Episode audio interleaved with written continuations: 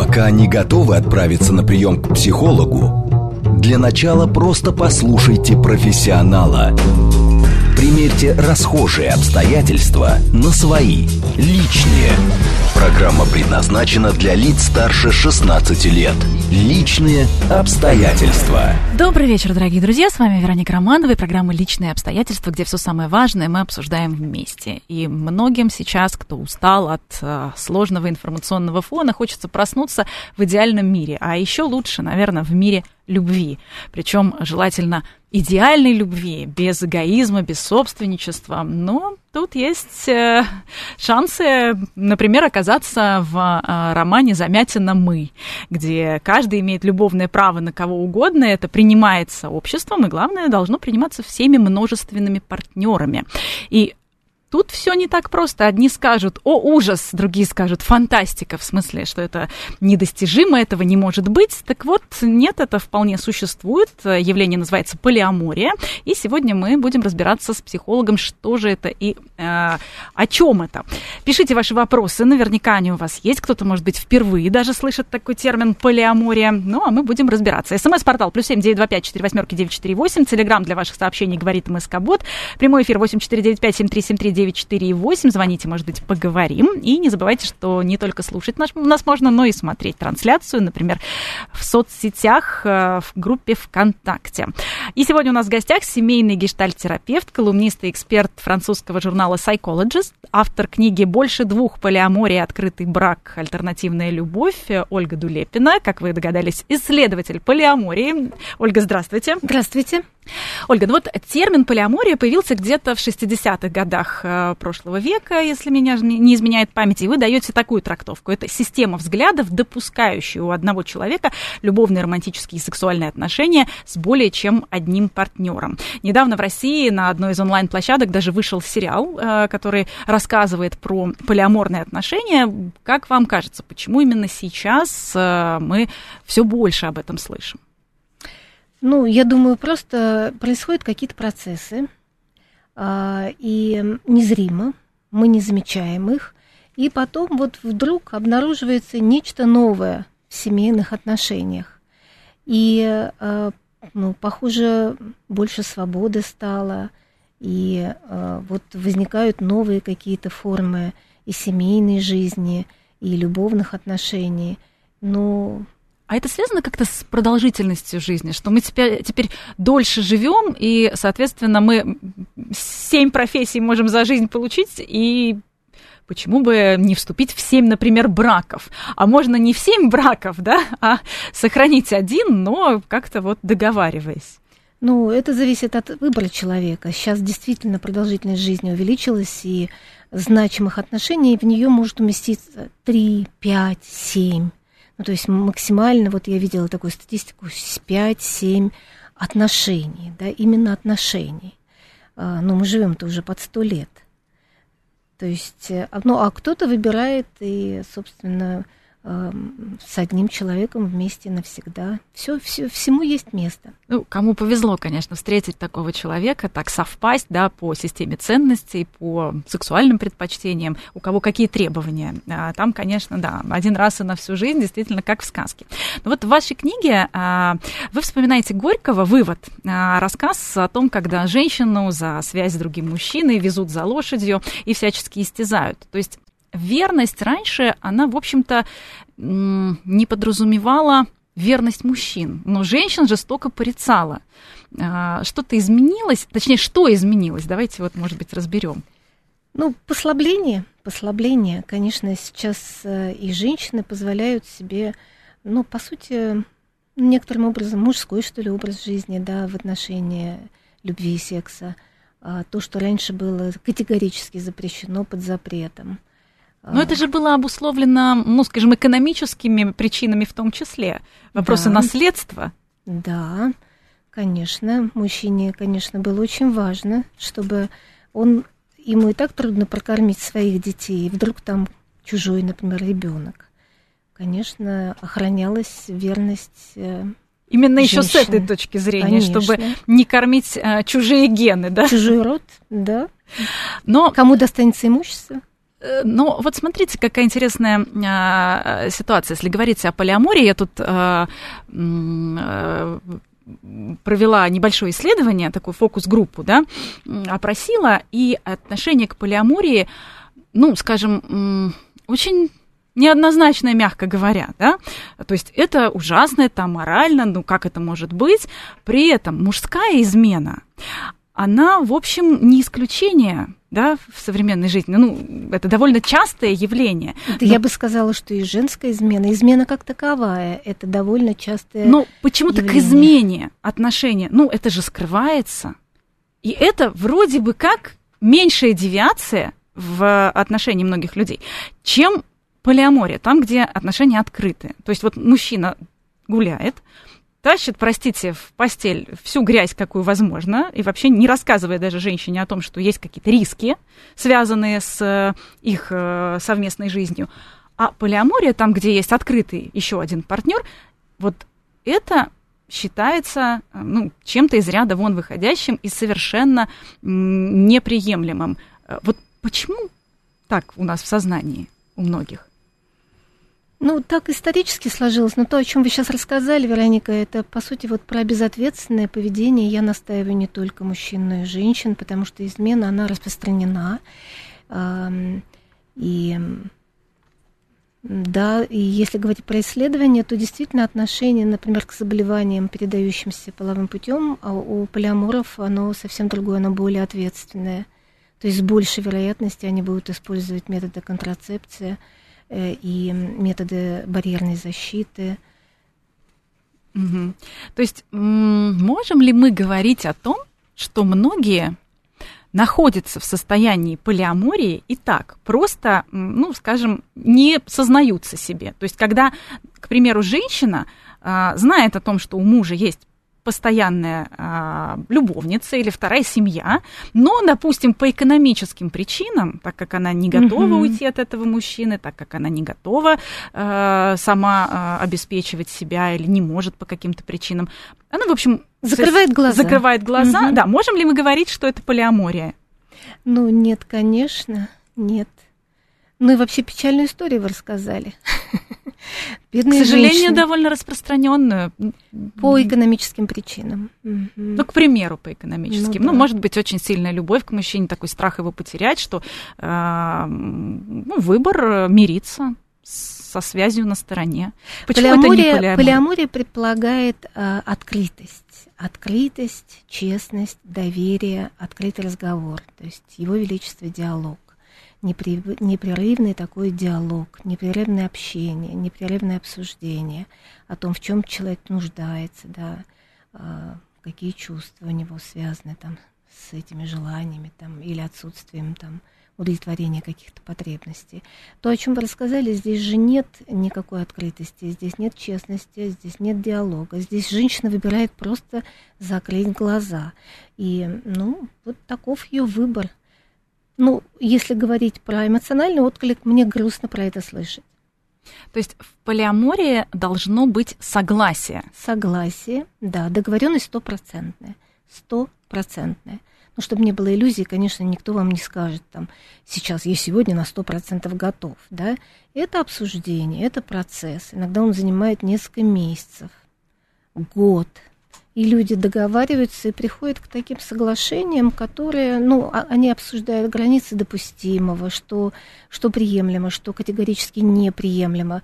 Конечно, это и договор, и передоговор, потому что все время они начинают экспериментировать, например, появляются новые вводные, а значит, уже они там прожили эту частичку там опыта, а значит, возможно, и что-то узнали про свои ощущения, про свои там эмоциональное состояние, про переживания.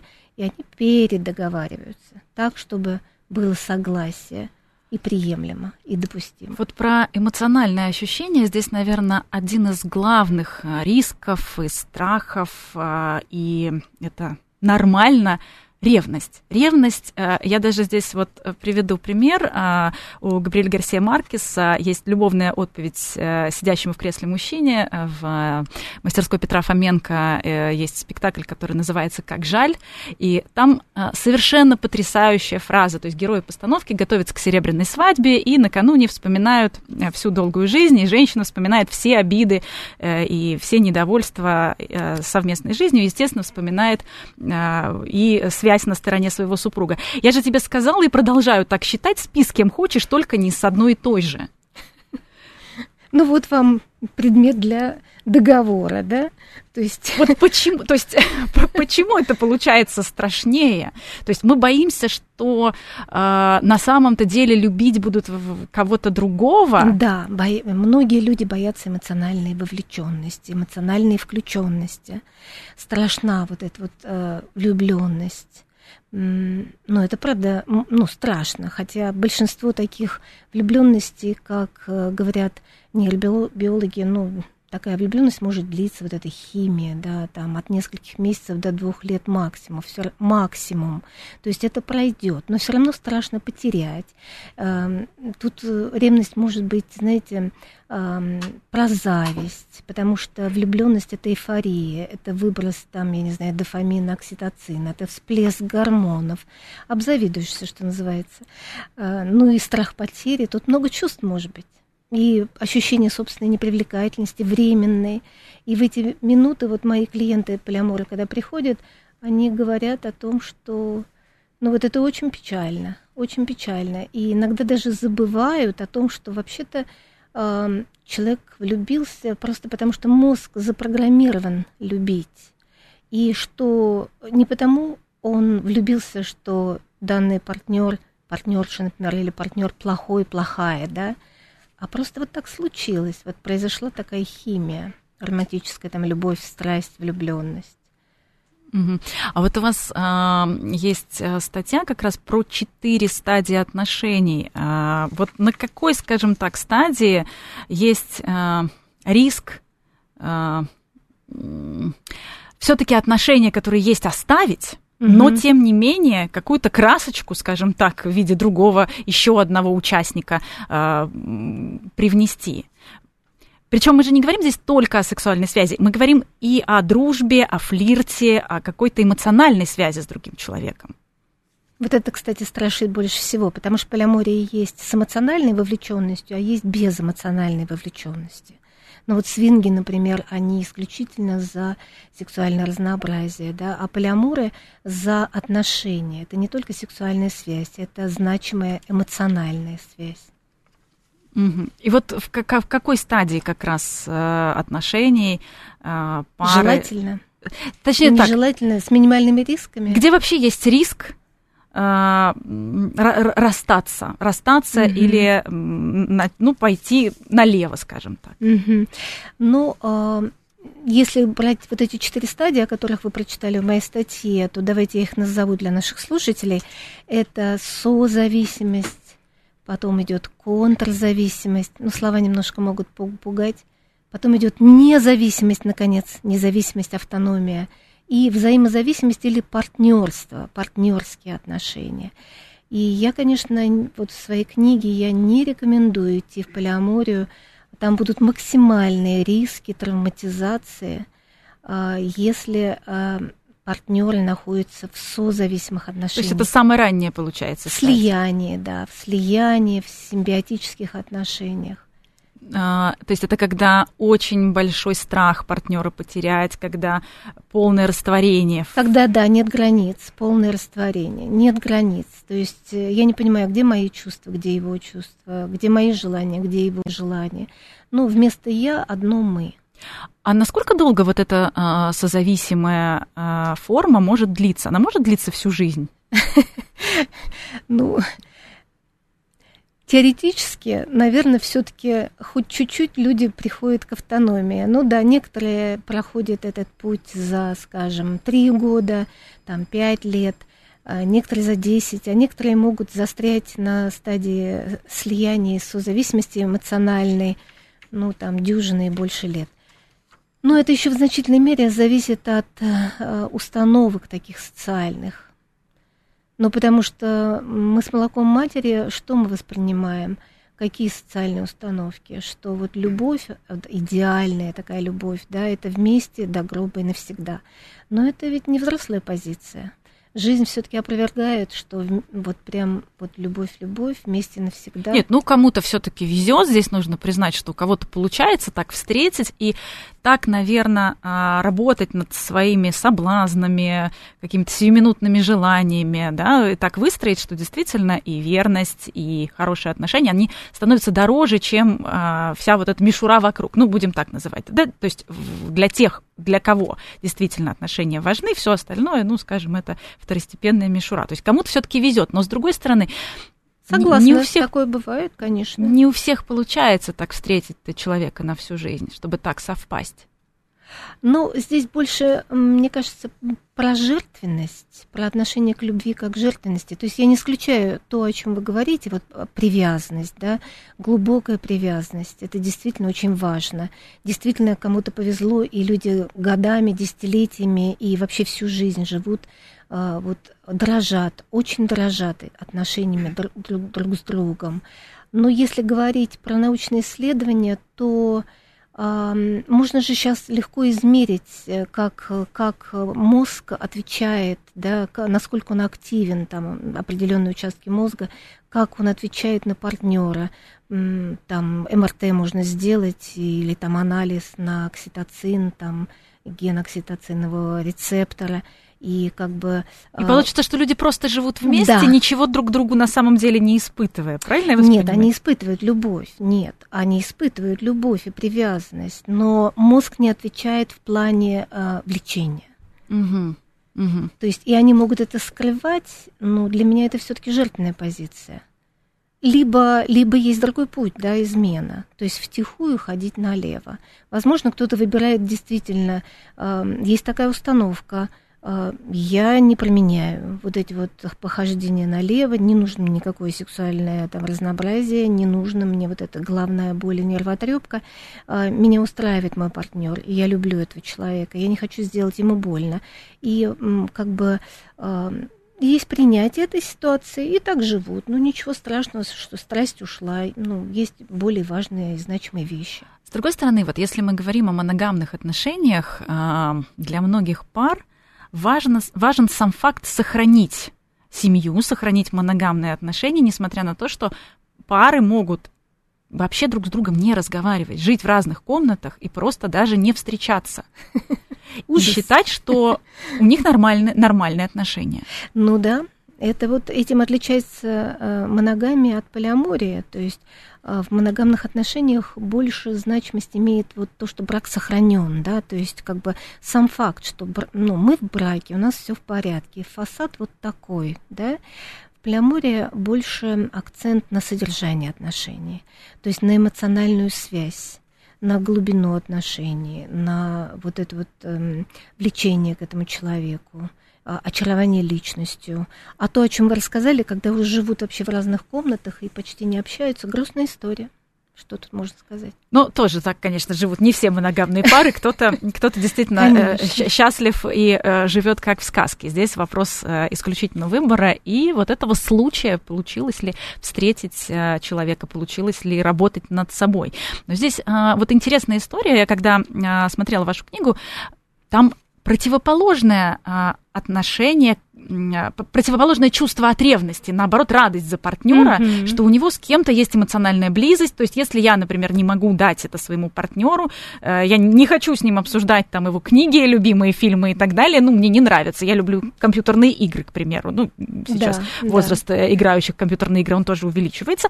То, да, пожалуйста, вот пусть у вас будет эмоциональная связь. И вот эта радость за партнера – не только эмоциональная связь, а то, что, то о чем вы говорите, э, ну вот... Э, комперсия, да, называется? Комперсия, да, это называется комперсия, это словарь полиаморов, а, и от английского compassion, да, сострадание, это и эмпатия, это и э, радость, да, радость за то, что мой партнер счастлив.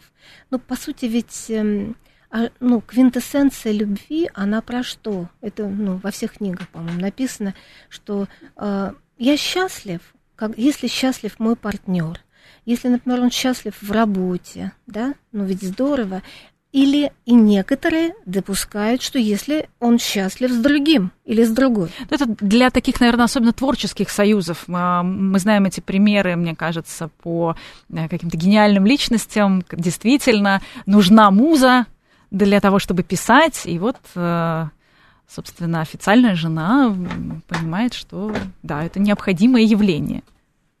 Ну, раньше, наверное, это была, да, необходимость в музы у творческих людей, но сейчас, э, как я наблюдаю, эм, полиаморы, они, они, они во всех отраслях работают, они имеют разные образования, э, и музыканты, и артисты, и, а, и, и Т-специалисты, и врачи. И инженеры. И инженеры. Но здесь, знаете, вот э, интересная, э, опять же, история э, из фильма Вики Кристина Барселона, где герой Хавьер Бардема говорит э, Пенелопе Круз своей супруге, нам просто нужен недостающий элемент. И таким образом в их жизни появляется героиня Скарлетт Йоханссон. Mm-hmm. Просто потому, что она вносит такую красочку, где они могут сами с собой разобраться то есть какая-то ревность у них э, появляется, они вдруг начинают острее чувствовать, что они ощущают друг к другу, как они друг другу важны. Ну, вот там понятно, что трактовки этого, э, этой истории могут быть разные, но вот это одна из них. А ну, я не помню про разобраться, насколько они там были способны разбираться. Я помню истерики. Да, да, да. Главное, ну... У Пенелопы Круз, да. Да, да. А, ну, а острее, пожалуй. Ну, да, действительно можно решать проблемы пары через другого человека, через третьего, это правда. Вот насколько это получается как костыль, честно? Как костыль, да? Да, угу. как, да, как э, насколько это получается честная такая полиамория, а не человек как средство решать свои собственные задачи, такой медиатор появляется какой-то третий человек, потому что мы не способны друг с другом вдвоем нормально разговаривать, и нам нужно осознавать свои переживания что мы друг другу дороги, только когда появляется какой-то объект, э, к которому, например, мы можем либо ревновать, либо ну, вот как-то совместно что-то обсуждать. Ну, э, конечно, это не очень этично, но я помню э, все-таки героиню Скарлетт Йоханссон, она была вполне устойчива. Она наблюдала за этой парой, она просто наблюдала за тем, что происходит, спокойно, стабильно, не уходя ни в какие истерики. если я правильно помню. Ну, то есть, э, как будто она справлялась со своими переживаниями. Ну да, то есть она, она в итоге-то не позволила себя сделать вот этим средством да, для пары. Да, а те, они были как на вулкане, да, вот эти вот американские горки, вот эти созависимые отношения а, муж, мужа и жены. Ну, вот у них так. А можем мы здесь все-таки разграничить вот полиаморию и полигамию? Да. Угу. Ну, полигамия это все-таки это количество мужей и жен, да? А, это скорее про структуру брака. А, полиамория это про другое. Это, ну, вообще есть такой зонтичный термин, называется консенсуальная немоногамия, в которую входит и свинг, и БДСМ, и полиамория, и открытый брак. А, ну, там дюжина, если не Всех больше. возможных вариаций, но здесь вопрос да. именно взаимного согласия. То есть что... Да. А, добровольность и стопроцентное согласие. Угу. А в полигамии этого выбора нет, получается? Нет, какой же там выбор? Вот возьмем там мормоны, да, а, вот они живут, и сколько у них жен там может быть. Ну, там что, считаются там с мнением, там есть обсуждение, там есть равенство, ведь полиамория, она одна из первых форм, которая про равенство мужчин и женщин во всех сферах, да? Обязательно. Включая сексуальную, сексуальную сферу, да? есть... Обсуждаем сегодня полиаморию и продолжим сразу после новостей. Пока не готовы отправиться на прием к психологу, для начала просто послушайте профессионала. Примерьте расхожие обстоятельства на свои, личные. Еще раз добрый вечер, дорогие друзья. С вами Вероника Романова. Это программа «Личные обстоятельства». Приветствуем всех, кто, возможно, к нам только что присоединился. Сегодня мы обсуждаем полиаморию.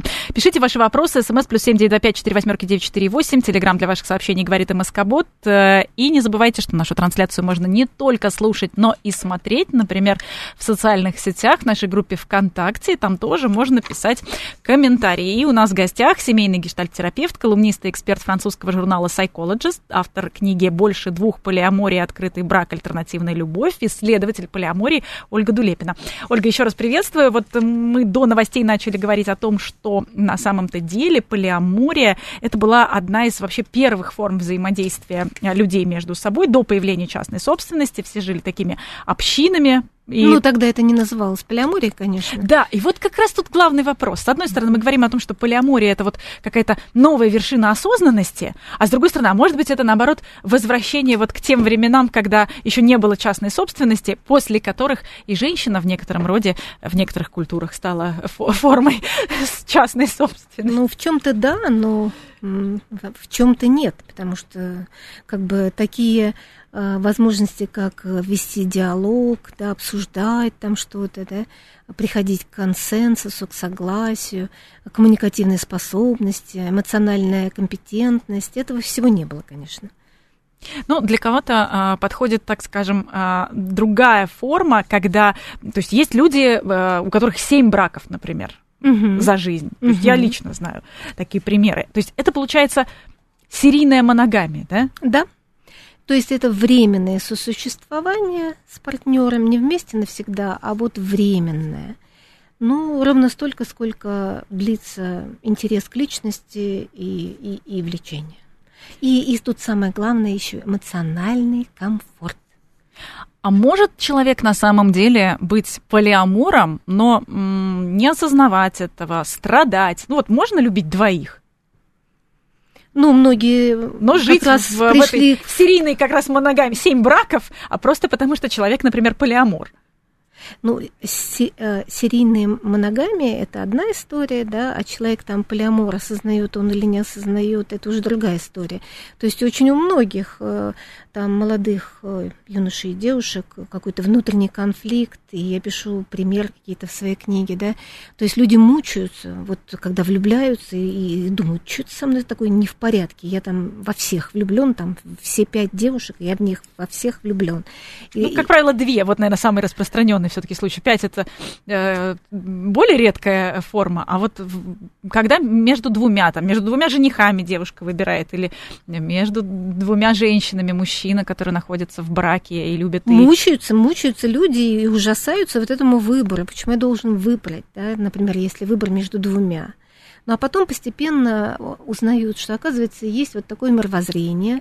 То есть полиамория это же не только образ жизни, это и мировоззрение, которое предполагает, что человек имеет право. То есть он не, может не, не обязательно пользоваться этим правом, но имеет право вступать вот, в романтические сексуальные связи э, больше, чем с одним человеком. Кстати говоря, э, те из наших слушателей, кто полагают, что да, человек имеет право, он полиамор, то есть гораздо больше, может быть, у нас среди слушателей полиаморов. Не обязательно практиковать. А вот а, как раз а, на консультации, когда вы помогаете а, своим клиентам а, вообще разобраться, что там происходит, вот а, какие советы вы даете? То есть каким парам, опять же, вы не рекомендуете? Или людям с каким характером? А, у вас тоже есть одна из а, статей про четыре типа характера, если не ошибаюсь. Четыре группы. Четыре группы, да, четыре, mm-hmm. группы. А, кому вы не рекомендуете? кто точно... То есть вот там есть э, характер театральный, где шизоидный, стероидный э, и нарциссический, да, если не ошибаюсь. Да. Вероника, э, в полиаморе идут все, без разбора. Люди с любым характером, на любом этапе развития, там, в созависимости, в контрзависимости. То есть нас, психологов, точно не спросят. Идут все. Но можно что сказать? Ну, какие тут, может быть, особенности, если про характер? Скажем, люди с параноидальным характером, ну, более вероятно, будут более недоверчивы э, к исполнению договоренностей, которые вот пара уже там приняла, или это группа людей, да, полиаморных, полиаморный союз. То есть будут подозревать, э, или будут больше ревновать, Истероидные личности, они скорее будут как рыба в воде, потому что для истероидной личности вот все, что связано, любовь, морковь, это прям очень значимо, очень значимо. Как вообще жить без любви, без влюбленности, Постоянный без, причем. без этой какой-то эйфории, да, приподнятости. Ну, может быть, шизоидным людям будет труднее говорить о чувствах, а, потому что там принято говорить о чувствах. Угу. А вот, кстати, да, вот что, что, что, что принято, то есть э, как, э, что этично, скажем так? То есть вот этот договор, то есть получается сам факт измены, он ведь э, не в сексуальной связи или в эмоциональной близости, а в неисполнении какого-то договора. Да, да, то есть э, измена к сексу в полиамории не имеет никакого отношения, никакого. То есть измена это нарушение договоренности, нарушение договора. Вот у меня были такие пары, которые, я помню, приходили в кризис именно по этому поводу. То есть ну вот э, обман, вольный или невольный, но обман. И то это есть, кризис. То есть они договорились, что они а, там обо всем рассказывают, а тут вдруг раз и. Нет, ну договорились, например, встречаться втроем, да. А, а однажды там а, жена отдельно пригласила вот этого мужчину, который... Без своего супруга, да? То есть вот опять же страх, что... А он увидел по, по камерам. То есть страх, что там любовь. Нет, это ярость от того, что это обман. И разрушение полиаморных отношений очень часто это разрушение, связано с разрушением вот этого чест, честного договора. Ну, я рассказываю про эту историю, потому что мои клиенты разрешили мне про это рассказать в книге. То есть а, получается, что у всех просто разное представление об обмане. Ну, здесь вообще разные представления о том, что такое измена. Да? У моногамных людей измена связана с сексом, а у полиаморов она не связана с сексом. И вообще сексуальная потребность, она сейчас все чаще выносится за скобки семейных отношений. Ну, то есть... Эм... То есть получается, что эмоциональная близость и доверие, и вообще отношения сами по себе, они важнее, чем сексу... сексуальная эксклюзивность. И воспитание детей важнее, чем сексуальная эксклюзивность, да. Да, угу. да, да, да. Ну, то есть... Ну, то есть эксклюзивность, то есть исключительность, да, потому что полиамор, конечно, они, они протестуют против вот этой эмоциональной и сексуальной эксклюзивности, исключительности. Ну, такой вот, да, замятин мы. Да. Э, но, э, знаете, вот э, есть такая фраза, до тех пор, пока люди врут в отношениях, значит, им не все равно, они еще пытаются там что-то спасти. А вот эта вот открытость, не является ли она, наоборот, вот какой-то вершиной цинизма, что ли, то есть я вот открыта... Это зависит от системы ценностей. Конечно, все люди очень разные и имеют право на существование, если так принято в паре, ну, не договаривать э, и, или обманывать друг друга. А, ну, ну, ничего страшного, но они уже, они уже так привыкли, они уже, ну, вот, ну, так, может быть, им комфортнее, или им не приходило в голову попробовать как-то иначе, уже как-то по накатам идет, да, отношения идут по инерции. Но а, а для кого-то ко мне приходили люди, когда они для них вот обмануть, это вообще самое страшное. То есть в системе ценностей вот наврать, это вообще ужас-ужас. Вот все что угодно. И там человек говорил, что вот меня отец вот, вот за что угодно, за какую-то жуткую провинность мог не наказать, но если я врал, да, то он меня наказывал очень жестко. И вот, вот этот человек, вот как он может врать своей жене о том, что он влюбился? Вот как раз тут вот и вопрос. Э, можно делать... не договаривать, можно не договаривать, да? Да, да, опять мы, понимаете, вот вокруг, вокруг все равно влюбленности ходим, вокруг того, да. что появляются чувства к другому человеку. И как с этим жить? Делать ли из брака э, дружбу? Ну, кстати, большинство людей, я в основном работаю с треугольниками, то есть с открытым браком, открытыми отношениями, э, в основном э, люди приходят именно в кризисе при влюбленности. Именно когда один из партнеров именно влюблен, да, да. Действительно, очень многое вертится вокруг этого. Все по-разному относятся. И Ну, много же историй, когда именно мы не говорим о полиаморе, но мы говорим об измене, когда а, жена говорит, ну все, уходи. И вот он mm-hmm. уходит, а там раз и все прошло. Вот любовь и голуби, та, та же история, и потом вернулся к жене. А да. А здесь, собственно, зачем все так разрушать, да, то есть вопрос того полиамора. Ну да, не менять одного человека на другого, да, при... Вот, вот этой как... химии. Да, не обязательно. Ну, а вот некоторые люди выбирают так делать. Собственно, я это рассказываю, сам, у самой-то у меня нет опыта полиаморных отношений. Нет, ну вы просто очень много работаете с такими парами, у вас да, целая книга, и у вас да, действительно большое исследование. Да, а... ну это мое личное, это не научное исследование, эмпирическое, да, то есть когда я брала интервью у полиаморов, и я, собственно, узнала о полиаморе от своих клиентов, но теперь я лучше понимаю этих людей.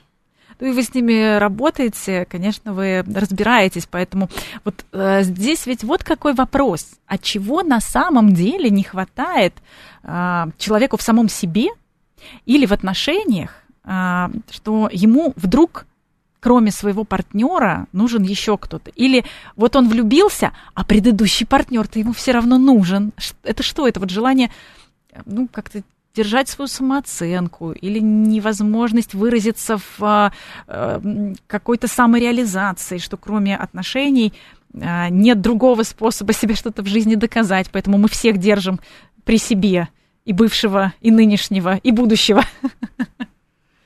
Ну, может быть, нет ничего страшного, что держит. В каком смысле? Вы как будто с отрицательным каким-то смыслом, да? Держит при себе? Ну, вот есть такие, да, есть, есть такие случаи, когда человек действительно не в состоянии отпустить, что ли, и сделать выбор в пользу одного человека. Ну, некоторые и не выбирают. Есть полиамория с совместным проживанием. То есть по-разному бывает. Есть... Ну а что не хватает человеку, например, что он там идет в немоногамные отношения, да, если, то, ну, может не хватать, например, а, какой-то способности выстраивать как отношения привязанности. Ну, mm-hmm. то есть не, не каждый способен. Есть вот так называемые контрзависимые люди, они они вот зависимы от своей независимости. То есть они так избыточно самодостаточные, они вообще боятся близости. То есть получается, что мы боимся близости с одним человеком и узнавать его максимально глубоко, открывать ему что-то в себе. И когда заканчивается, к примеру, сексуальная вот это вот э, сексуальный интерес, э, первая стадия, да, встретились, влюбились и химия, потом, собственно, человек не понимает, а что же дальше, да, как вообще выражать по-другому еще любовь э, к своему партнеру. Как быть уязвимым. Как, да, быть Как уязвим... открываться. Это же ужас-ужас, это же страшно. И проще пойти дальше, еще И проще, да, поменять партнера, или даже эти люди, они неосознанно просто отталкивают других людей. Они даже не замечают, как они это делают. Ну да, вот, вот, вот в частности, может, вот этого не хватает. Каких-то навыков не сексуальной близости, навыков выстраивать просто вот стабильные такие отношения. Потому что ну, какие-то травмы детские, да, это страшно.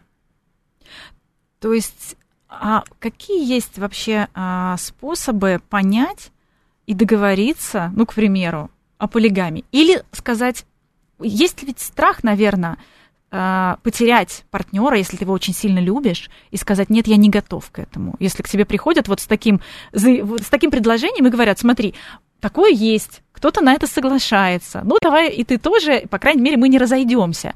Mm-hmm. Вот как себе честно ответить, готов я или нет? Ведь, ну, ведь нам сложно отделить себя от кучи установок, особенно когда э, что-то становится нормой. Mm-hmm. Или наоборот, тебе говорят, что это стигматизировано, ни в коем случае, тебя воспитывали совершенно по-другому. Как понять? Готов, не готов. Ну, во-первых, если сразу говорит человек нет, да, это для меня это про то, что он даже паузу, если не делает, да, не замедляется, вообще не впускает в голову. Это про страх? Но это про то, что а человек вообще умеет быть в диалоге. Ведь предлагается не вот сегодня, да, идти там в немоногамию, а предлагается обсудить. Ну, как я поняла с ваших слов, Вероника. А, и ну, тогда все, как, как, как будто тупик, да, то есть как будто вот и, и нет тогда и, и вообще дискуссия. Вот, ну, как еще могут разворачиваться события тут? Ну, то есть просто понять вообще, насколько тебе э, здесь важно страх потерять эти отношения, насколько угу. он здесь превалирует, наверное, да, При, ну, да над страшно. своим собственным угу. состоянием комфорта. Вот, наверное, угу. вот это очень сложно. Ну, отделить. примерить на себя, да, то есть примерить, это всегда в диалоге. То есть вот, а если это произойдет, да, ну, то есть, э, я не знаю, э, э, партнеры о чем только не договариваются. Там можно целоваться в губы или нельзя. А, можно ли приводить домой. метаморов домой или нельзя, или только домой. Ведь это же очень индивидуальные договоренности. И вот примерить это на себя, это сначала, ну, как мне кажется, это идет через обсуждение и через, должен быть непременно доступ к, к эмоциям, к чувствам. То есть я это на себя примерил. Ага, вот это если так произошло, если вот так вот мы поступили, и вот это вот происходит. Что я вот прямо сейчас чувствую, когда вот эту картинку вижу перед собой? Ну и что? Это терпимо, это переносимо, это невыносимо, это ужас-ужас, или это ярость возникает. Или да? это нормально. Да, или ну так вроде ничего, а как мне если никому, любопытно. Если никому не рассказывать, да, кто, ну там, допустим, в ближайшем окружении осуждает то, в общем-то, и нормально. Ну, то есть... Ну да, или интересно, да. Я знаю людей, которые, у которых один и тот же, один тип темперамента, сильная половая конституция, и они оба, им, им, им, им двоим интересно. Им двоим интересно. А по вашим ощущениям, вот я все-таки так э, в течение нашего эфира больше говорю про э, мужчин, у которых появляется еще один объект, мужчина, который влюбился, а кого больше вот э, среди полиаморов, женщин или мужчин? Нет у вас наблюдений? А, мне кажется, больше, наверное, мужчин. А, и э, когда совместное проживание, то ну, в меньшей степени, я знаю полиаморы в Москве, когда живут прям с семьей, когда групповой союз, такой групповой брак, да, ну, семи, семейное полиамория, что ли, да, но вот когда живут втроем, чаще все-таки это мужчина, там и двое женщин. Удобно, в хозяйстве, по крайней мере. В хозяйстве точно польза. Ну, вы знаете, те, кто приходит, э, где инициатор полиамории женщина, у мужчин те же переживания те же переживания. Они тоже могут ощущать себя там, не, ну, там не, немножко там неполноценными, ущербными, по крайней мере, поначалу. Вот. Ну, и там обида возникать может, да. Э, вопросы к своей там состоятельности, и, и вот это все между ними как-то разруливается. Но это откровенный разговор, знаете, когда я являюсь свидетелем таких разговоров, это очень трогательно. Меня они очень трогают. То есть такая искренность какая-то запредельная. Ну, по крайней мере, люди говорят о том, что им важно оставаться вместе, происходит да, разное. Может да. быть, они вообще, кстати, бывает такое, что на сеансе они вдруг понимают, что на самом-то деле они настолько друг друга любят, что им даже уже никто и не нужен. Вот у вас были такие случаи, когда приходят вроде бы с запросом на полиаморию, вот влюбился в другую, а в процессе понимают, что на самом-то деле, раз они пришли поговорить о том, как это сохранить, значит, именно вот они-то друг другу и важны. Ну, у меня такого не было, но я думаю, что это есть. Я думаю, это есть. И вообще иногда на входе партнеры договариваются, что вот на берегу договариваются, что, ну, вот возможно, больше двух. Вот возможно, а, ну, такое возможно, может случиться, и мы откроем отношения. И вот достаточно, что люди об этом договорились, и люди все живут – десятилетиями и не, прибег... не открывают отношения. Вот это точно есть. Не открывают в смысле к самой, получается, полиамории и не прибегают. Не прибегают. То есть они, они, раз они признают это право друг за другом, то есть они уже полиаморы, помните?